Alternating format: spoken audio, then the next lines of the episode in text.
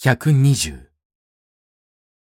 小林はここだという時期をつらまえた。おひでさんはね、君、と言い出した時の彼は、もう津田を虜にしていた。おひでさんはね、君、先生のところへ来る前に、もう一軒他へ回ってきたんだぜ。その一軒というのはどこのことだか、君に想像がつくか？津田には想像がつかなかった。少なくとも、この事件について彼女が足を運びそうなところは、藤井以外にあるはずがなかった。そんなところは東京にないよ。いや、あるんだ。津田は仕方なしに頭の中でまたあれかこれかと物色してみた。しかし、いくら考えても見当たらないものはやっぱり見当たらなかった。しまいに小林が笑いながらそのうちの名を言った時に、津田は果たして驚いたように大きな声を出した。吉川。吉川さんへまたどうして行ったんだろう。何も関係がないじゃないか。津田は不思議がらざるを得なかった。ただ、吉川と堀を結びつけるだけのことなら、津田にも容易にできた。強い空想の助けによる必要も何もなかった。津田夫婦の結婚するとき、表向き売借の労を取ってくれた吉川夫婦と、彼の妹にあたるお秀と、その夫の堀とが社交的に関係を持っているのは誰の目にも明らかであった。しかし、その縁故で、この問題を引っ提げたお秀が、特に吉川の門に向かう理由は、どこにも発見できなかった。ただ、訪問のために行っただけだろう。単に敬意を払ったんだろう。ところがそうでないらしいんだ。お秀さんの話を聞いていると。津田はにわかにその話が聞きたくなった。小林は彼を満足させる代わりに注意した。しかし君という男は非常に用意周到なようでどこか抜けてるね。あんまり抜けまい抜けまいとするから自然手が回りかねるわけかね。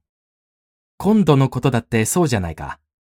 第一、おひでさんを怒らせる方はないよ、君の立場として。それから、怒らせた以上、吉川の方へ突っ走らせるのは愚だよ。その上、吉川の方へ向いていくはずがないと思い込んで、初手から高をくくっているなんぞは、君の平勢にも似合わないじゃないか。結果の上から見た津田の隙間を探し出すことは、小林にも容易であった。一体、君のファーザーと吉川とは友達だろ？そうして君のことは、ファーザーから吉川に万事よろしく願ってあるんだろ？そこへおひでさんが駆け込むのは当たり前じゃないか。津田は、病院へ来る前、社の重役室で吉川から聞かされた。年寄りに心配をかけてはいけない。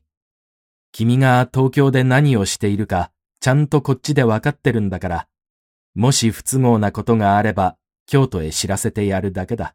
用心しろ。という意味の言葉を思い出した。それは今から解釈してみても冗談半分の訓戒に過ぎなかった。しかし、もしそれをここで真面目意識な文句に転倒するものがあるとすれば、その作者はおひでであった。随分突飛なやつだな。突飛という性格が彼の家電にないだけ、彼の批評には意外という観念が含まれていた。一体何を嫌がったろう、吉川さんで。あいつの言うことをまともに受けていると、いいのは自分だけで、他の者はみんな悪くなっちまうんだから困るよ。津田の頭には、直接の影響以上にもっと遠くの方にある大事な結果がちらちらした。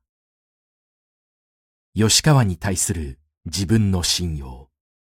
吉川と岡本との関係、岡本とおのぶとの縁愛、それらのものがおひでのやり口一つでどう変化していくかわからなかった。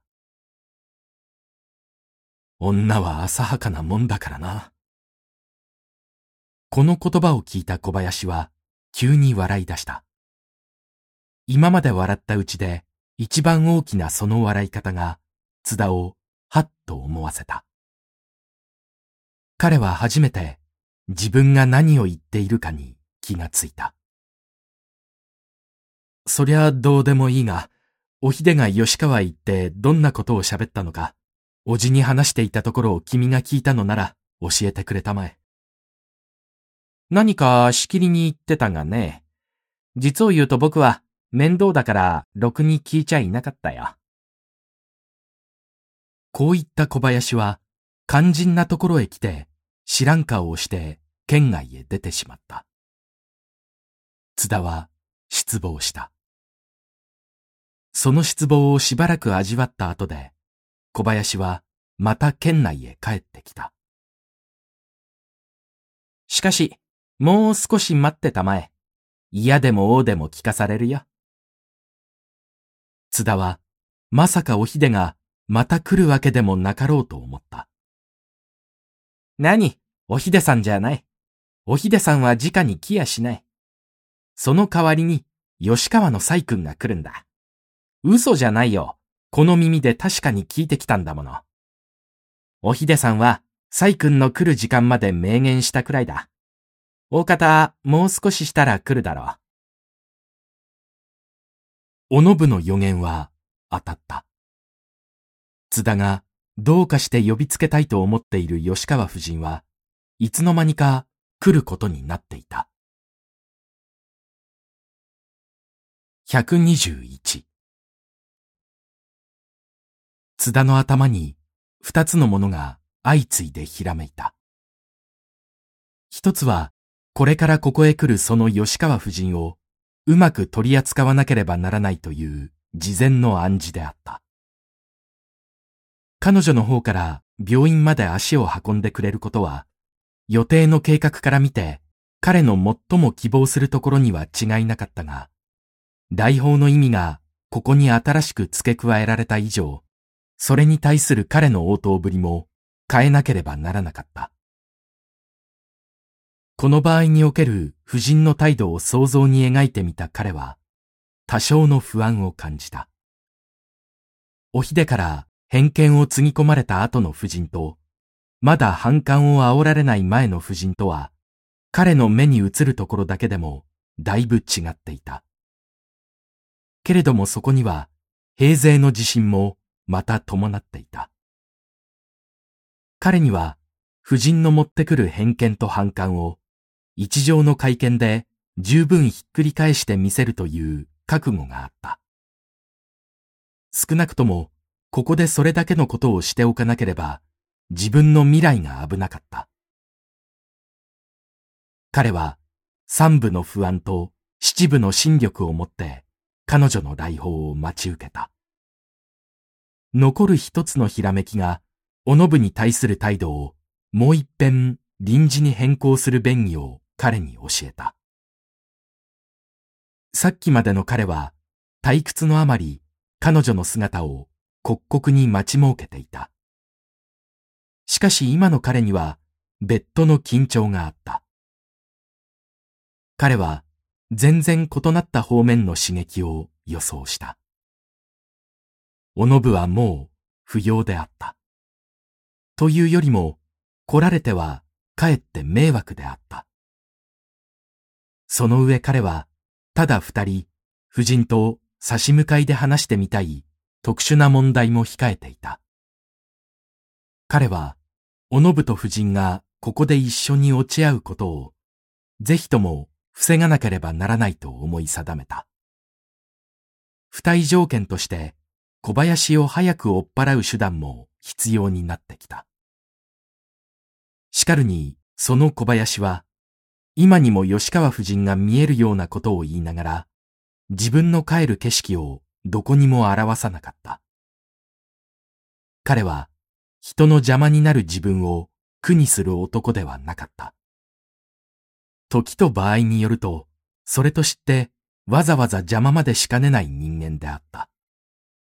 しかも、そこまで言って実際気がつかずに迷惑がらせるのか、または心得があって恋に困らせるのか、その判断をしかと人に与えずに平気で切り抜けてしまうじれったい人物であった。津田はあくびをしてみせた。彼の心持ちと全く釣り合わないこの所作が彼を二つに割った。どこかそわそわしながら、いかにも所在なさそうに小林と応対するところに、中断された気分の特色がまだらになって出た。それでも小林は済ましていた。枕元にある時計をまた取り上げた津田は、それを置くと同時に、やむを得ず質問をかけた。君、何か用があるのか？ないこともないんだがね。何？そりゃ今に限ったわけでもないんだ。津田には彼の意味がほぼわかった。しかし、まだ降参する気にはなれなかった。と言って、すぐ撃退する勇気は、なおさらなかった。彼は仕方なしに黙っていた。すると小林が、こんなことを言い出した。僕も吉川の細君に会っていこうかな。冗談じゃないと、津田は腹の中で思った。何か用があるのかい？君はよく用用って言うが、何も用があるから人に会うとは限るまい。しかし、知らない人だからさ。知らない人だから、ちょっと会ってみたいんだ。どんな様子だろうと思ってね。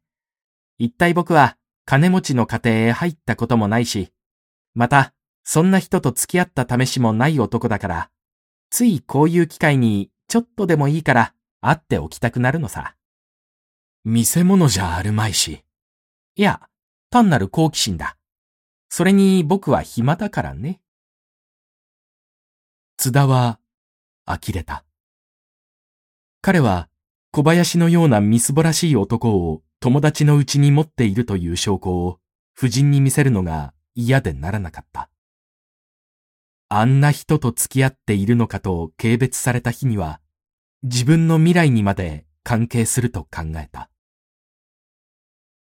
君もよほどのんきだね。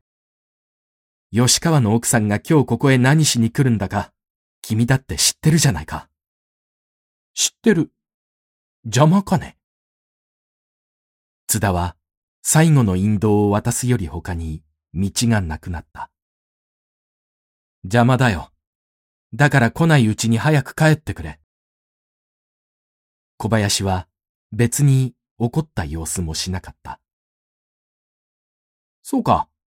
じゃあ帰ってもいい。帰ってもいいが、その代わり用だけは言っておこう。せっかく来たものだから。面倒になった津田は、とうとう自分の方からその用を言ってしまった。金だろ？僕に相当の御用なら受けたまわってもいい。しかしここには一問も持っていない。と言って、また街頭のように留守へ取りに行かれちゃ困る。小林はニヤニヤ笑いながら、じゃあどうすればいいんだ、という問いを顔色でかけた。まだ小林に聞くことの残っている津田は、出立前、もう一遍彼に会っておく方が便宜であった。けれども、彼とおのぶと落ち合う懸念のある病院では都合が悪かった。津田は送別会という名のもとに彼らの出会うべき人時と場所とを指定した後で、ようやくこの厄介者を退去させた。